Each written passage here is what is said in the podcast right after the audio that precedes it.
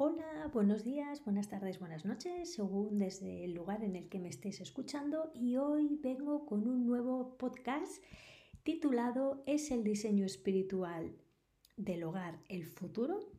Bueno, pues te lo cuento ahora y verás cómo aplicarlo a tu hogar. Anoche leía que los expertos dicen que sí. Es más, dicen que los enfoques holísticos y espirituales para el diseño del hogar reinarán este año y que a medida que las personas buscamos cada vez más formas de aprovechar nuestro yo más íntimo y auténtico con rituales de cuidado personal y rutinas físicas, pues también estamos adoptando enfoques más holísticos y espirituales en nuestros espacios de vida. Bueno, a mí me gusta llamarlo evolucionar. Tal vez sea el resultado del arrasador 2020 que ha hecho que muchas personas buscaran consuelo y paz en su entorno.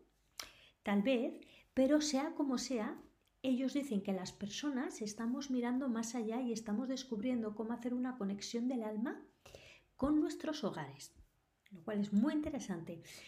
Dicen cada vez más universidades que cada vez pensamos más más allá de la función, poniendo énfasis en el diseño asiático. Y esto, la verdad, son muy buenas noticias para el Feng Shui. Realmente parece que estamos empezando a introducir todo el concepto de bienestar en nuestros espacios, porque antes el bienestar parecía algo que solo ocurría en la consulta de un terapeuta, pero ahora se ha convertido en un elemento muy importante en el diseño, en nuestro hogar, en espacios de trabajo y en los entornos cotidianos. Entonces, en la filosofía tradicional asiática, encontrar el equilibrio es clave y parte de mi trabajo como asesora de Feng Shui es enseñar a crear una atmósfera de calma y abundancia de acuerdo con las recomendaciones del Feng Shui tradicional, que es el que practico. A encontrar también el diseño que surge del sentimiento de hogar de una persona, a incluir practicidad, seguridad, alegría, suavidad y belleza. Y cuando digo esto de que tu casa es tu refugio, para cada persona la palabra refugio es diferente y por eso lo que hago es tratar de canalizar esta idea individual de cada clienta o de cada cliente, ¿vale? Este deseo en su hogar, favoreciendo una energía suave vibrando a través de ti en tu hogar. Pero no nos engañemos, porque esta conexión entre el alma y el hogar no es nueva.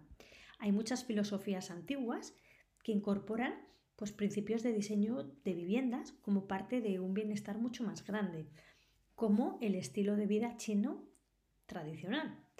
El Feng Shui se enfoca en crear equilibrio y armonía entre las personas, el entorno, los objetos y los materiales. Se basa en cómo el medio ambiente y la interacción humana pueden producir resultados positivos. Y bueno, uno de sus principios fundamentales clave es incorporar los cinco elementos de la naturaleza, eh, fuego, tierra, metal, agua, madera, en el hogar de forma equilibrada a través de introducir algunos colores, materiales o algunas formas más orgánicas y creando una sensación más tranquila en el interior. Así que si buscas un método que te ayude a crear un espacio vital, que promueva tu bienestar mental, físico y emocional, pues puedes mirar el enlace que te he dejado en este podcast, ¿vale? Eh, que llamo el mes del Feng Shui, al que te puedes apuntar desde ya.